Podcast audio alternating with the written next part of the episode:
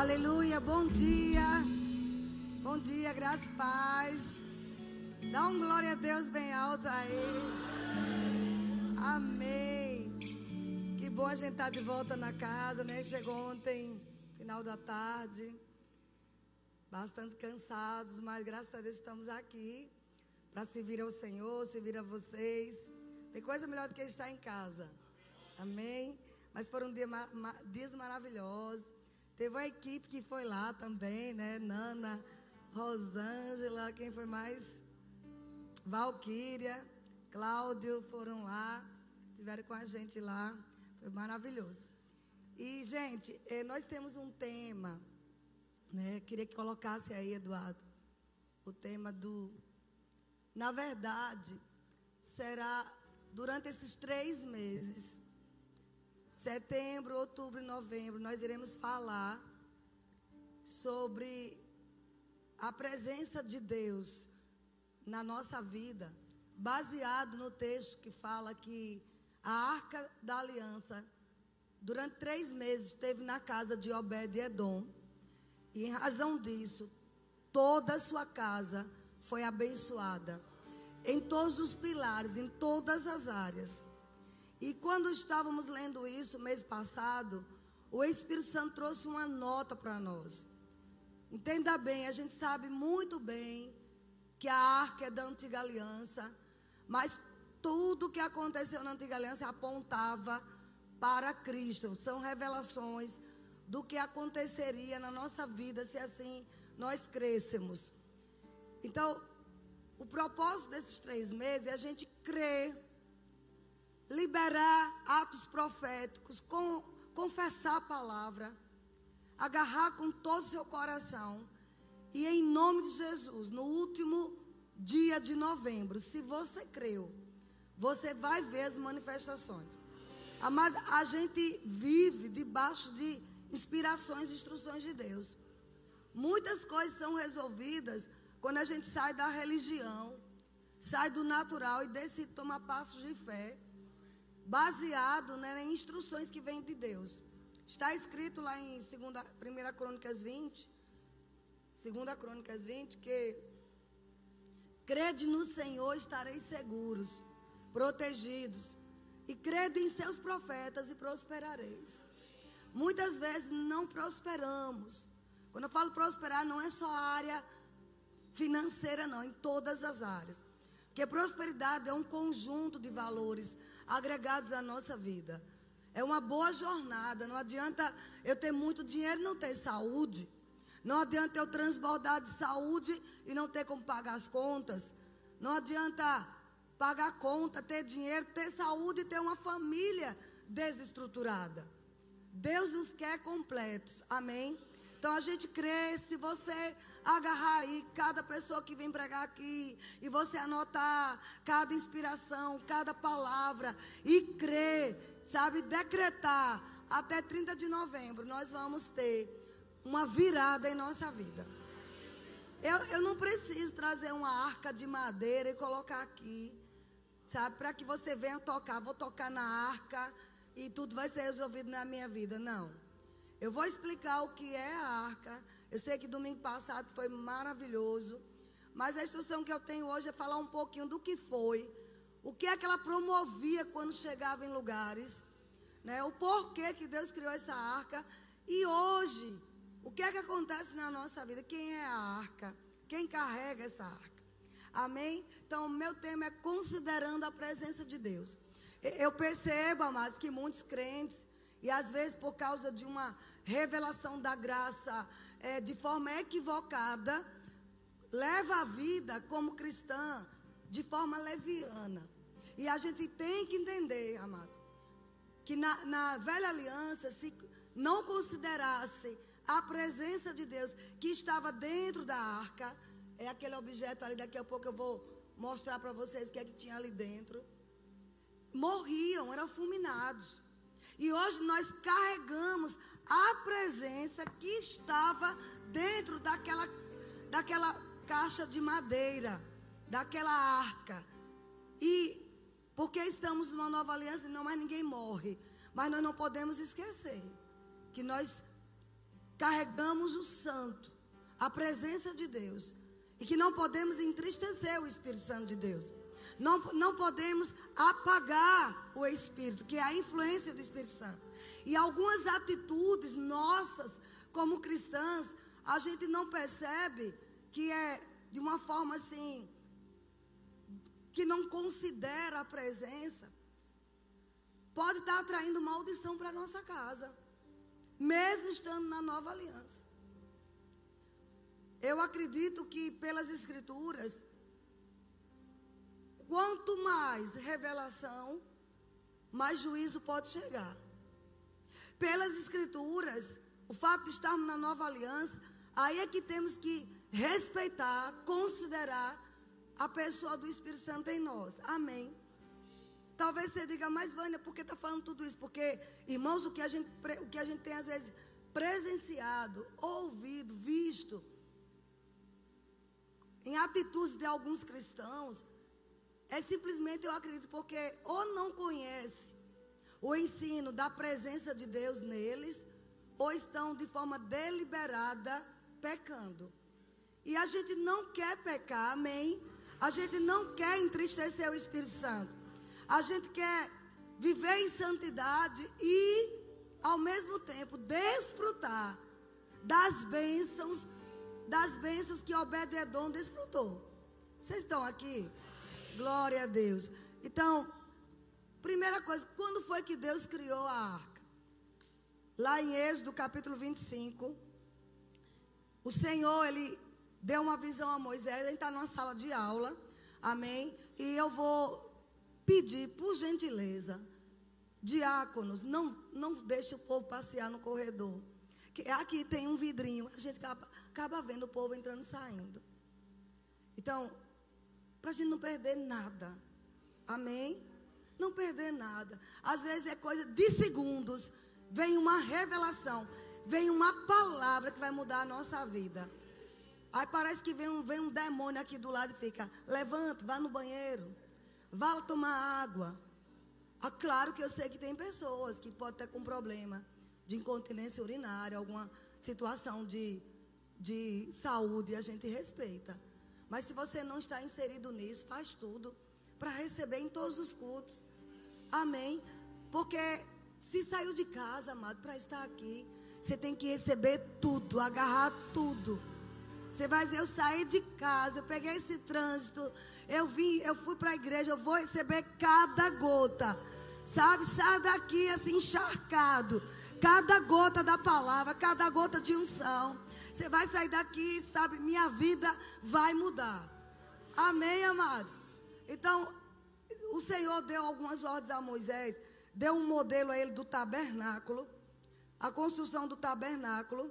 E no meio dessas dessas construções, ele falou também da arca. A arca era esse objeto de madeira. Mostra aí, Eduardo. Sem, sem o nome aí. Olha essa coisa linda, olha. Ela era toda de ouro por fora. Ali são duas asas de querubins. Você está vendo os querubins? Dois anjos de ouro. Em cima daquela tampa. Aquela tampa chama-se propiciatório. E essa tampa, quando aberta, aqui dentro havia três coisas. Eu vou falar daqui a pouco. Tinha esses dois varais para serem levados nos ombros das pessoas que Deus designaria quem é que poderia levar a arca. Não era todo mundo, não era todo o povo de Israel. E ali estavam aqueles dois anjos prostrados com as asas e o, o sumo sacerdote, só ele, poderia estar aqui em frente a essa arca e colocar o seu, sua face perante o propiciatório ali em frente, e aonde Deus vinha no meio ali daqueles anjos para falar com o sumo sacerdote. E ele tinha que ter toda uma purificação, todo um preparo. Depois você pode é, observar lá no livro de Êxodo, Números. É muito interessante a gente conhecer esses detalhes. Não que a gente vai viver nessa aliança. Mas é bom a gente conhecer para valorizar o que Jesus fez por nós. Amém?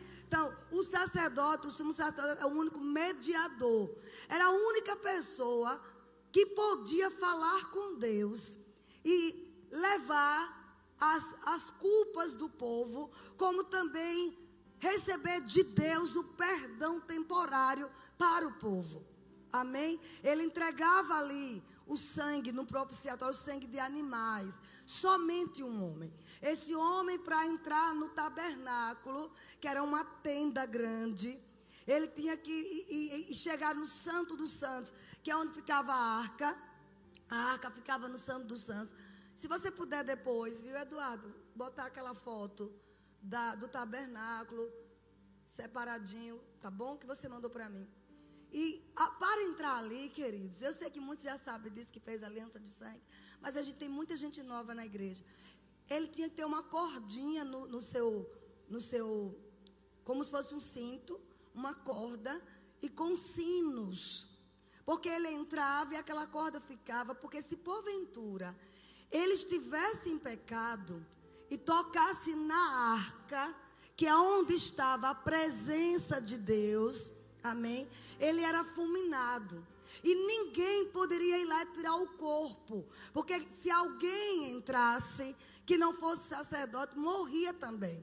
Então, quando os sininhos paravam de tocar, por isso que o sacerdote tinha que estar lá, falando, é, entregando incenso, é, andando para lá e para cá, para o sininho tocar. Dizendo, ó, oh, eu estou vivo, eu estou vivo. Se parasse de tocar por um certo tempo, era sim, sim, sinônimo de que ele tinha sido fulminado por causa da glória de Deus. Estão entendendo? E por que eu falo isso? Porque como era importante considerar a presença de Deus. O sacerdote saía dali abençoado. O povo também com o perdão dos pecados e, e com as bênçãos sobre Israel. Amém? Só pelo fato de chegar diante da arca da aliança que aonde vinha a presença de Deus. Até aqui vocês estão entendendo? Mas vamos lá. Êxodo 25 fala sobre a arca. Verso 10. Também faremos uma arca de madeira de acácia. E eu fui para por que acácia? Tem outras características, mas acácia é uma madeira flexível e durável. Flexibilidade e durabilidade. Aleluia, amém? Sabe que quando Deus perdoa nossos pecados, isso é flexibilidade? Amém? Sabe que o, o amor dele por nós, o cuidado dele conosco, a proteção dele conosco, não é em um momento apenas, é durável, é eterna. Ali era um simbolismo de algo que Deus iria instaurar que dava flexibilidade, tolerância, perdão de pecados, e aí onde entra a graça de Deus e durabilidade eterna. Pecou, você não está acabado, não. Basta se arrepender. E o sangue de Jesus Cristo, o grande mediador, nos purifica. Só não pode permanecer pecando. Aí já é desconsiderar a presença de Deus. Vocês estão aqui, até aqui entendendo? Glória a Deus. E aí diz: de dois côvados e meio será o seu comprimento, de um côvado e meio a largura, de um côvado e meio a altura. De ouro puro a cobrirás. Olha como era a arca, de ouro puro. Era feita de madeira por dentro, mas por fora de ouro puro. E a presença de Deus estava ali. E, e às vezes nós não entendemos porque pessoas é, falam mal contra a prosperidade. Por que, que Deus exigia que as coisas feitas para ele foram feitas com o melhor metal que na época era o ouro? O ouro puro, batido, uma caixa com essas dimensões toda de ouro. Amém, queridos? Deus não é contra a sua prosperidade. E se você crê durante esses três meses, setembro, outubro e novembro, porque foi essa nota profética que Deus falou comigo, tua vida vai dar uma guinada. Você vai ter um sobrenatural em sua casa. Você vai sair dos limites de estar tá fazendo conta, crendo, mas que Deus é a favor da sua prosperidade. Tudo são simbolismo que apontavam para Cristo. O que Cristo faria em nós? Por isso o escritor, eu não lembro se é, é Paulo diz, se na, na, na velha aliança, uma, uma, um ministério da morte, porque se chegasse ali em pecado, morria. Feito de tábuas, né? A glória de Deus vinha, a glória de Deus chegava. Como não será de maior glória o ministério do Espírito Santo? E amados, deixa eu te dizer, lembrando sempre, hoje essa presença que só vinha ali, naquele meio ali, entre os dois querubins, essa presença habita dentro de todo cristão. Ela está dentro de nós.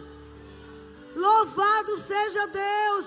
A gente não precisa estar tá desejando as coisas da antiga aliança. Estamos em uma superior. Estamos em um ministério mais excelente. O ministério do Espírito Santo. Você não se anima com isso?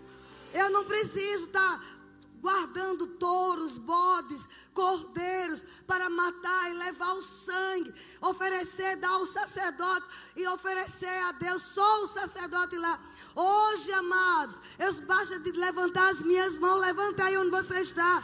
Oferecer a Deus sacrifícios de louvores dizer obrigada, meu Pai, a um novo e vivo caminho que foi feito pelo sangue de Jesus, por Jesus Cristo.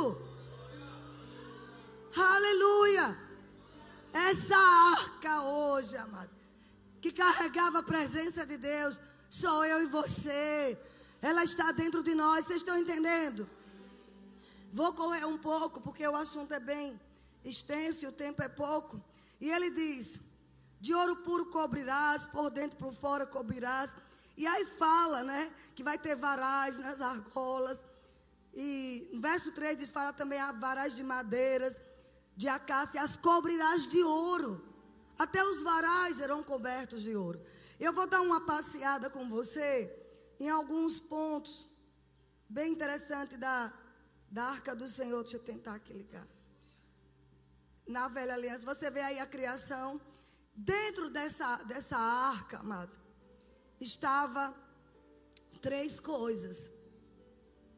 Estava, estava o bordão de Arão, né?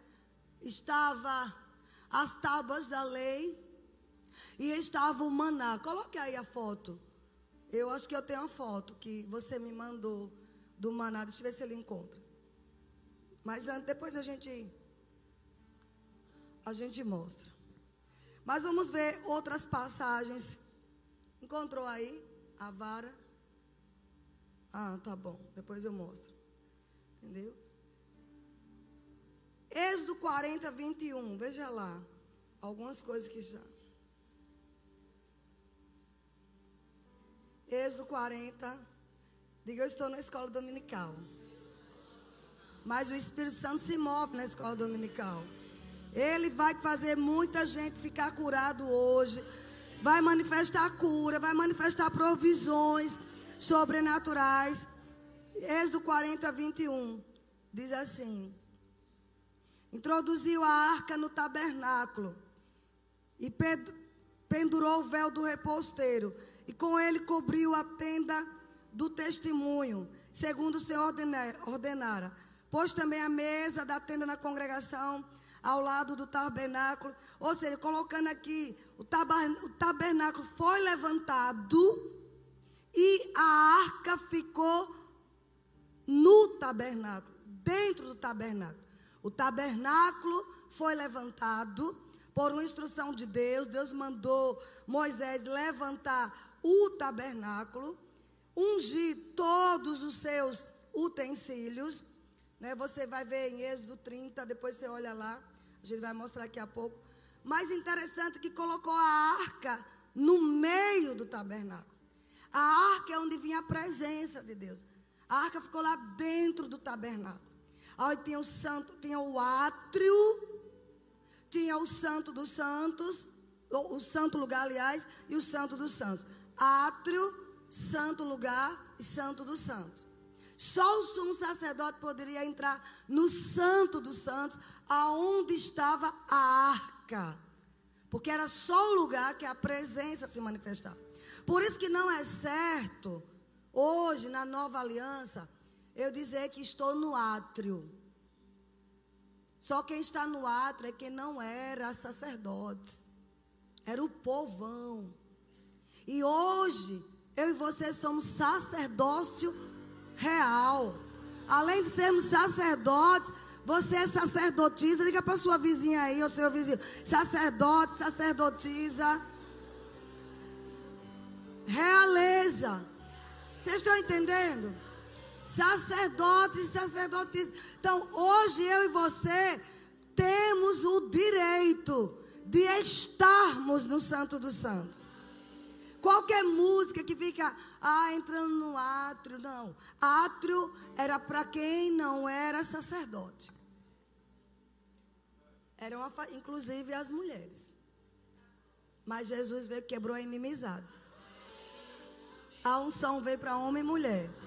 O Espírito Santo veio e quebrou, sabe, essa distinção entre homem e mulher. Mulher não entrava lá. A parede de inimizade que havia entre Deus e os homens foi quebrada por causa do sangue de Jesus. Ele veio igualar os povos. Não é diversidade de gênero, não. Ele veio igualar macho e fêmea. No sentido de ter acesso a Deus. Amém? Aleluia. Vocês estão entendendo até aqui? Então, onde foi que a arca foi colocada? No tabernáculo. Aí vem Paulo e diz hoje que nós somos templo, tabernáculo do Deus vivo. Vou dizer de novo, é, é uma, só uma lembrança, isso é profético. Nós somos tabernáculo, templo do Deus vivo. Onde é que a arca ficava na antiga aliança? no tabernáculo. Quem era a arca? A presença de Deus. E quem é o tabernáculo de Deus hoje? Porque o escritor Paulo disse várias vezes que Deus não, Deus quis sair de templos feitos por mãos humanas e profetizou através de Ezequiel, de Jeremias, de Isaías, que ele mesmo habitaria no templo que ele criou que somos nós, os homens. Amém? Mas vamos lá, a importância da arca. Vocês estão conseguindo pegar alguma coisa? A importância da arca. Deixa eu pegar aqui que eu anotei. Glória a Deus. Gente. Números 7, 20, números 40, eu falei, né? Número 7, verso 89 diz: Quando entrava Moisés na tenda da congregação para falar com o Senhor, então ouvia a voz que ele falava de cima do propiciatório, que está sobre a arca do testemunho, entre os dois querubins. Deus falava de cima do propiciatório, ali, olha, daquela tampa ali, entre os dois querubins. Você vai ver também quem foi o primeiro sumo sacerdote? Arão. E o povo não aceitava muito Arão. Não aceitava a autoridade de Arão. Foi quando Deus falou para o povo: pega uma vara de cada tribo, doze tribos, e coloca lá no tabernáculo. A, a vara que florescer será a vara do homem que eu escolhi. Você tem aí agora, já tem a imagem?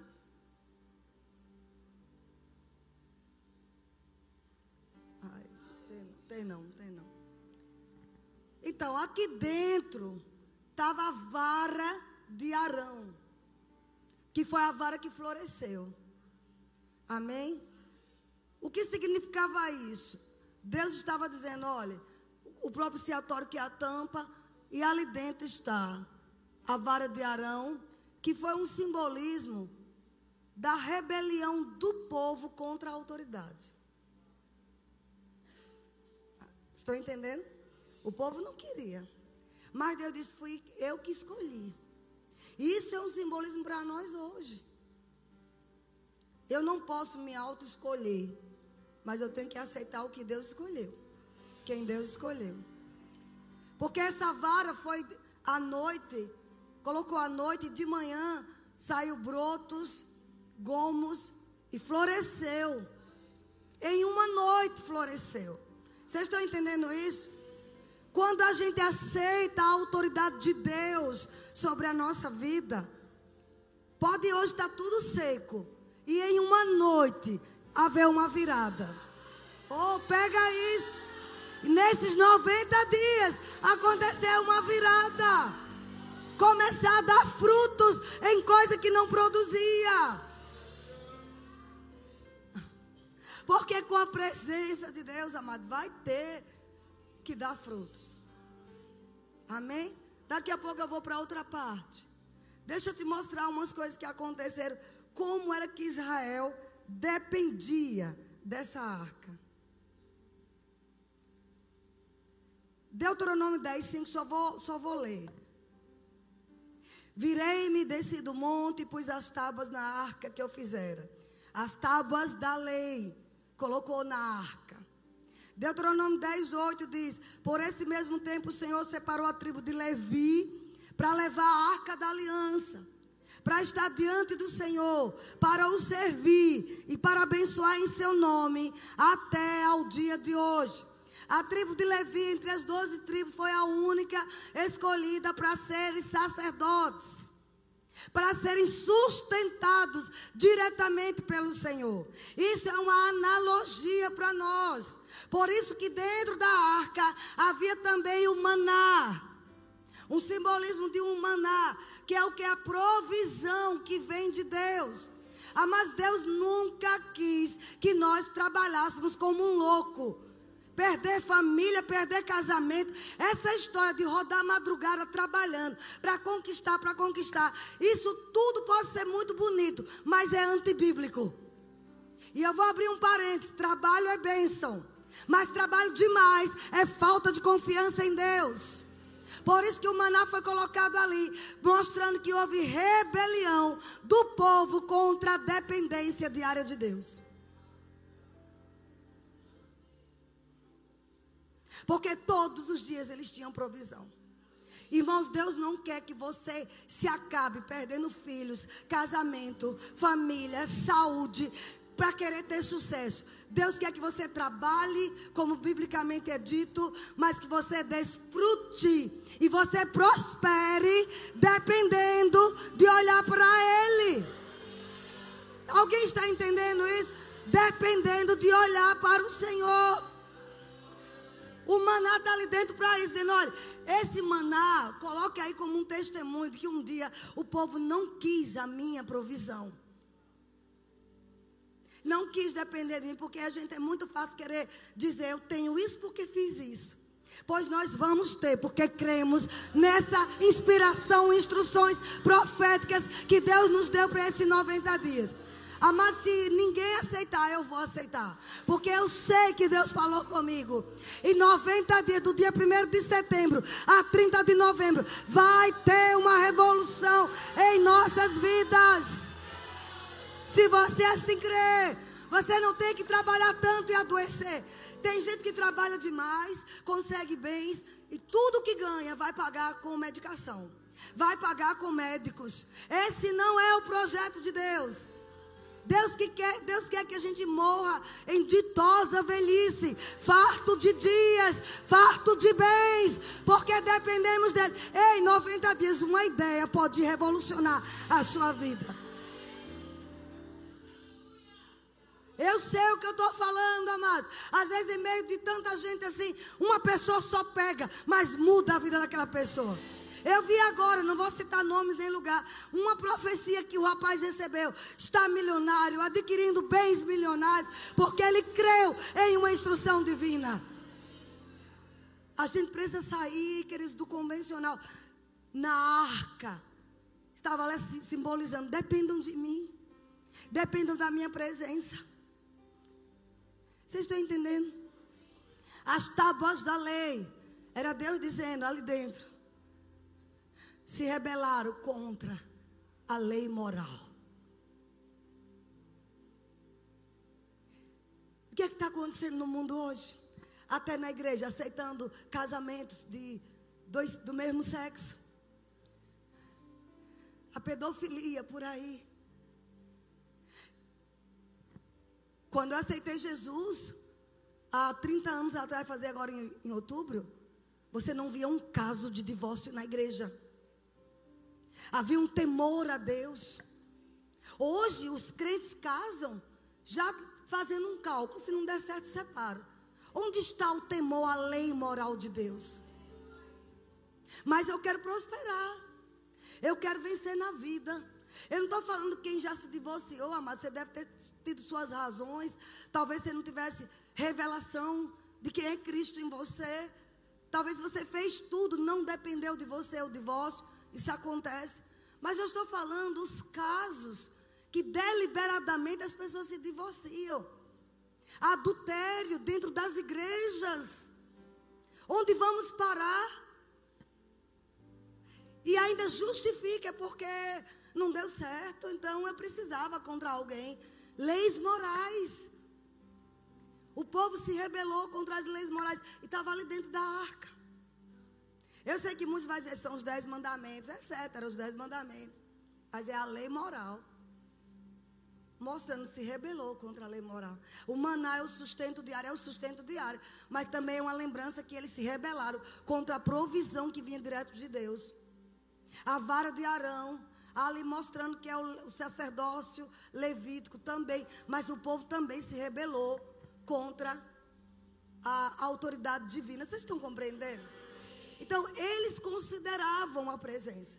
E quando havia guerras, todos amados, todos queriam que a presença. Era melhor não ter nenhum soldado, mas a arca tinha que ir. Porque a arca era simbolismo. Deus está conosco, então nós não vamos perder essa guerra. Amém?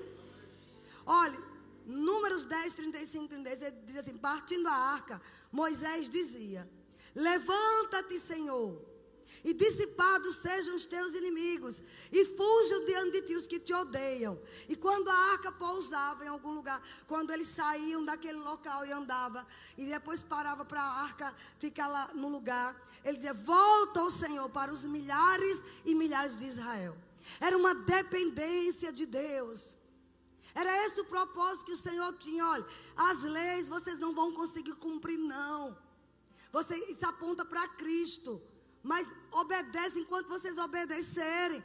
Vai ter bênção. Estão entendendo, amados? E às vezes a gente quer dois extremos: ou querer voltar para a antiga aliança, querer fazer sacrifícios, ir para Israel, para o muro da lamentação, para ficar lá batendo a cabeça como se fosse judeu. Você não é judeu. Nós somos o Israel espiritual de Deus. Nós temos muito mais do que os judeus. Nós temos o Messias que eles tanto ficam esperando. Alguém está entendendo o que eu estou falando? Eu tenho que ir para Israel para ser historicamente conhecer, é muito bom. Mas não para querer trazer areia de lá. Porque é terra santa. Terra santa é onde você pisa. Você pisou, você. O lugar ficou santo, queridos. Quando essa revelação entra, você diz: Eu vou prosperar, eu vou sair dessas dívidas. Eu não sei como é que vai ser. A minha fonte é o Senhor, a minha provisão é o Senhor. Ei, não fique pensando: Ah, acabou, agora não tem mais, o emprego fechou, aquela, aquele meio que eu ganhava dinheiro se acabou. Não, os meios podem ter até secados. Mas a fonte não seca. A fonte é Deus.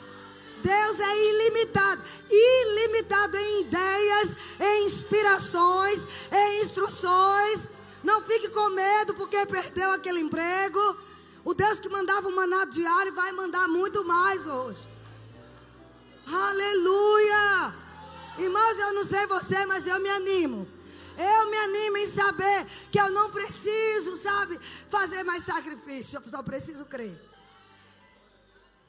Então, Moisés tinha essa consciência. Quando é um belo dia, aí você vai ver lá. Gente, é complicado esse iPad. Meu Deus, me ajude. Ou eu que não sei manusear, porque eu vou te dizer. Quantos lembram que Moisés morreu, Josué assumiu, Deus disse: Josué, você vai entrar na terra prometida, você vai destruir todos os inimigos, todas as montanhas todos os sete montes você vai destruir e ocupá-las. E eu vou lembrar quais são as sete montanhas: é o governo, é a economia, é a educação, é a família, artes, entretenimento. Aleluia. São sete, eu não lembro qual foi, eu não sei nem qual falei mais. Enfim, ele disse: você vai ocupar esses montes. Quem tem ouvidos, ouça. Nesses três meses, você vai ocupar um desses montes. Religião, economia, governo. É para nós ocuparmos esses lugares.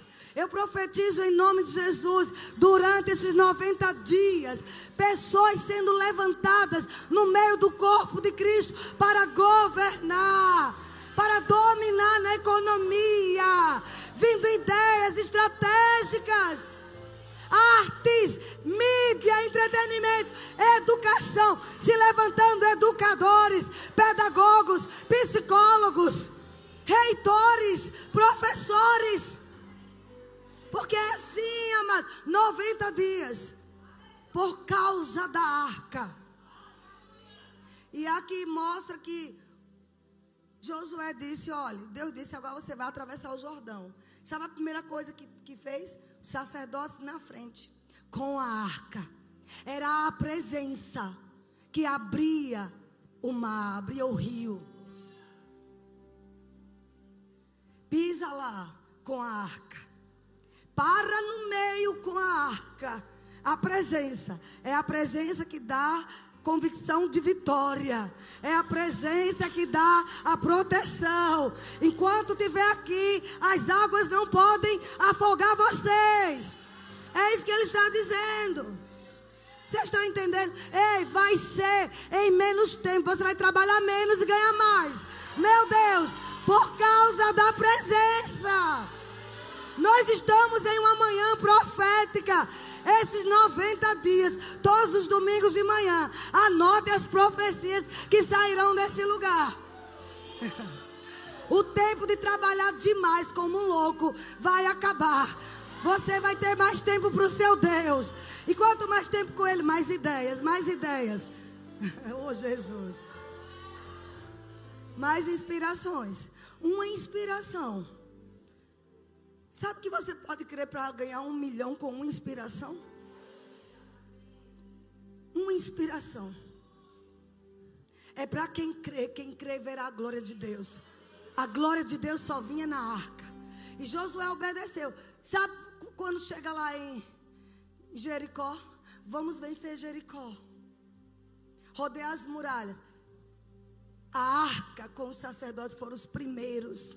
Pode olhar a rodear Jericó.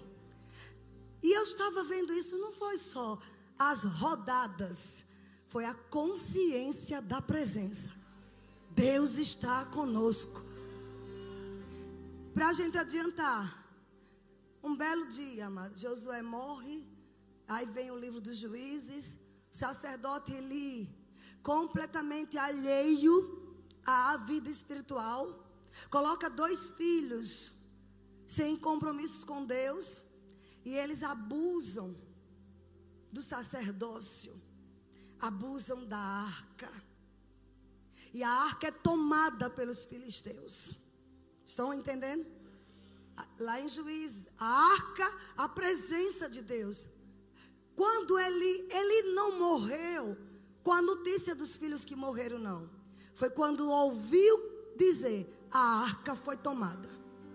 Porque ele sabia o que representava a arca. Era a presença. Sem ela estamos fritos. Sem a presença, podemos ter os melhores valentes, as melhores mentes do mundo, as mentes mais brilhantes, estão fadadas a perecer. Mas com a arca nós vencemos tudo. Ele teve um infarto fulminante ao saber que a arca foi tomada pelos filisteus. A esposa de, de um deles, acho que de Finé, não lembro agora, estava dando a luz. E soube da notícia. A arca foi tomada. Não foi nem porque ouviu que o marido morreu. A arca foi tirada. O filho nasceu, ela botou Icabode. E se foi a glória de Deus. Porque havia essa consciência, ainda que muitos não respeitassem, mas eles sabiam. A arca da aliança, a arca com o testemunho, com, com o maná, com os querubins, né? Com a vara que floresce, com as tábuas da lei, estando em nosso meio, nós somos seguros. Você não via Israel perder uma peleja enquanto a arca estava lá. Não perdia. Sabe o que é isso? Você não pode perder uma batalha. Porque a arca está em você. Nós somos a arca. Nós carregamos a presença. É para sair daqui hoje com coragem, com ousadia, celebrando. Não importa o que aconteceu até o dia de hoje, vai ter uma virada nesses 90 dias. Anote aí. Até 30 de novembro, eu estou falando debaixo de inspiração profética. Vai acontecer. Diga, vai acontecer. Vai ter uma virada. Por causa daqui a consciência vai entrar. Porque quanto mais a gente ensina, mais vem revelação. Vai, vem, mais vem consciência. Eu carrego a presença. Não tem por que dar errado. E aí a arca foi tomada pelos filisteus. Gente, quando a arca chegou lá, ficou sete meses com os filisteus. Sabe o que aconteceu? A arca no lugar errado, na casa errada. Casa que não temiam a Deus. Começou muitas pessoas morrerem. Tumores e mais tumores aparecendo nas pessoas. E muitos morreram. Os filisteus disseram: Tira essa arca do nosso meio. Sete meses a arca ficou com os filisteus. E eles disseram: tem que sair daqui. Aí disseram: peraí, para voltar para lá, para a terra deles, a gente tem que dar uma oferta. Vamos fazer sete tumores de ouro. Até o ímpio, até o perseguidor sabe do valor da arca. Não pode chegar vazia. Temos que mandar com sete tumores de ouro, sete bolas de ouro em forma de tumor, mas era ouro para o povo de Israel. Você tem que estar pronto, amados.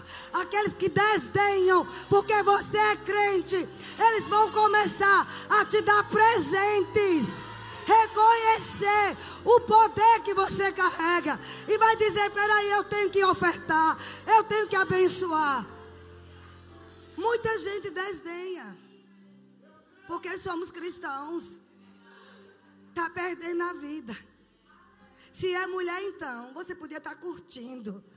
Não, amados. O diabo é que curte com a cara deles. Deixa eles falarem. E você ó, adorando o Senhor. Porque você carrega a presença.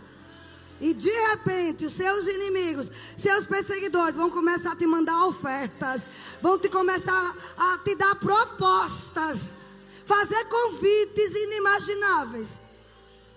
Não, alguém não entendeu. Você vai receber convites inimagináveis. e a arca foi embora, parou em várias cidades. Aí Davi soube, já é na época de Davi. Vamos trazer a arca de volta. Ele está em, está em alguns lugares errados. Só que Davi não vigiou. Ao invés de colocar como Deus ordenou, olha os varais. Ele fez como os filisteus fizeram. Colocou a arca numa carroça. Mas deixa eu te lembrar uma coisa: princípios são princípios. E são inegociáveis.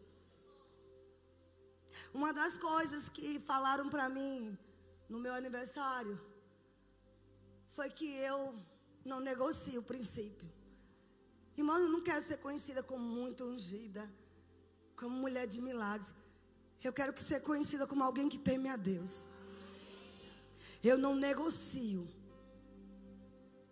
E vou viver assim pro resto da minha vida. Sim, sim, não, não. Pode ser a pior mentira, mas diga que eu vou ser tolerante, mas negociar princípios morais. E eu falo na frente do meu marido, na frente do meu genro, que é quem está perto de mim, não negocio. A gente não pode negociar, por mais que seja a proposta vantajosa. É para negar o seu Deus? É para negar princípios bíblicos? É para sonegar impostos? Não aceite. E Davi, boa vontade, mas colocou do jeito errado. Aí a Bíblia diz, amados, que a arca tombou, um rapaz chamado Uzá tocou na arca. Ele não era sacerdote. Ao tocar na arca, ele foi fulminado. Quando a gente não respeita princípios, inocentes morrem.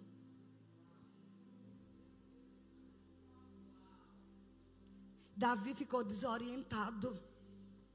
Pegou, fez o quê? Levou para casa de Obed-Edom. E a gente vai concluir com isso porque tem mais, tem mais domingo. Amém? Para você entender de onde veio. Segundo Samuel, no capítulo 1, você vê Davi trazendo a arca para Jerusalém. Segundo Samuel, capítulo 1. Vocês estão aprendendo alguma coisa? Já estamos concluindo, mas daqui a pouco tem mais. Pregarei no segundo culto de novo. Diz assim. 2 Samuel capítulo 6, aliás, desculpa. Verso 1 diz: Davi traz para Jerusalém a arca. E no versículo 11 a 14, aí diz assim: 10 diz Não quis Davi retirar para junto de si a arca do Senhor para a cidade de Davi, porque ele estava arrasado, porque desobedeceu a Deus. Como rei, ele precisava saber daquelas instruções. Às vezes a gente quer ser chefe, quer ser cacique, quer ser pastor presidente e não quer cumprir o ônus. Tem que saber dos requisitos. Davi, como rei, no dia que Samuel ungiu ele, disse a ele os deveres de um rei. Você tem que ensinar que a arca só pode ser carregada por sacerdotes nos umbrais, com os varais nos ombros, dando passos e parando, tinha todo um ritual. Não, ele desconsiderou. A gente precisa considerar a presença de Deus. Eu não posso estar em qualquer lugar, em mesa de bar, em, em motéis, e dizer que sou crente. Eu não posso estar colocando roupas tão sensuais Cor, coperde, como é o nome daquelas roupas ridículas. Para mim é roupa de prostituta, com roupa de barriga de fora. Mas eu sou templo do Espírito Santo. Você é templo do Espírito Santo, não pode estar se exibindo com roupa de academia nos Instagram, não. Eu vou para academia com meu marido, eu vou com roupa comprida, com calça, leg, blusa aqui embaixo. Que espécie de crente é essa que estão sendo gerados? E não me diga, vou sair dessa igreja. Você vai desrespeitar Deus. A gente pode ser elegante, bonita, sem ser, sem ser, sabe, é, exibida, sem ser vulgar. Cadê as mulheres? Vamos respeitar a classe. Tem tanta roupa, não tá boa a minha roupa que eu ganhei lá, ai, roupa de rainha de calda. É, gente, tem que estar não, isso é sério. Ele desconsiderou a presença. Não vai me dizer que uma mulher que chega numa academia com aqueles tudo de fora e faz assim. Eu sou crente, glória a Deus. Não é não, irmão. Considere a presença. É por isso que vem tantos traumas, tantos problemas emocionais. E não sabe por que é, porque a presença há muito tempo já não está ali se manifestando. E, aí ele disse: Não, vou, não posso levar para Israel, não, para Jerusalém, senão todo mundo morre. Vamos botar onde na casa de Obed-Edom. Um geteu, não era da linhagem de Deus, eu não lembro assim. Você que sabe aí, Haline, que, que é geteu aí, que a Haline é a mulher das alianças aí. Um geteu, olha o que diz. Você vai pegar essa revelação agora. Ele levou para casa. Mas fez levar a casa de Obed-Edom. ficou a arca do Senhor em casa de Obed-Edom Geteu três meses, diga três meses. E o Senhor o abençoou e a toda a sua casa. Verso 12: Então avisaram Davi, dizendo: O Senhor abençoou a casa de Obed-Edom e tudo quanto tem, por amor da arca de Deus. Davi foi com alegria e fez subir a arca de Deus da casa de Obed-Edom até a cidade de Davi. Mas do jeito certo agora. E as notícias vão correr. O que aconteceu de setembro para cá na sua vida? Em 1 de dezembro, pessoas vão dizer: O que foi que aconteceu durante esses três meses? Ei, a casa dele, foi ele toda a sua casa. Fica de pé, diga: Não vai ser somente eu mas tudo que eu tocar, tudo que está ao meu redor, seus filhos, seus netos, seus familiares, tudo que você tocar, seus negócios, seu trabalho, sua mente, seu comércio, sua saúde, a, a, a presença de Deus não, não, não só apenas nos faz orar em línguas, mas nos abençoa Você e tudo que você tem. Então, mas eu profetizo. Quem recebe essa profecia? Quem anota aí nos seus anotações? Eu profetizo em nome de Jesus. Se você considerar a presença de Deus como Obed-Edom considerou a arca, três meses, menos de três meses, até 30 de novembro você e toda a sua casa receberá da parte do Senhor saúde, saúde física, saúde mental, um vigor. Eu ouço a palavra vigor, um renovo, vigor sobrenatural. Tudo que você tocar, tudo que você tocar vai crescer, vai superabundar. Chegou o tempo, amados. Chegou o tempo de nós desfrutarmos das promessas de Deus. Chegou o tempo. O tempo é hoje. O tempo é hoje. Três meses. Três meses. Meu Deus, eu já anotei. 90 dias. Eu vou ver uma virada na minha vida. Aleluia!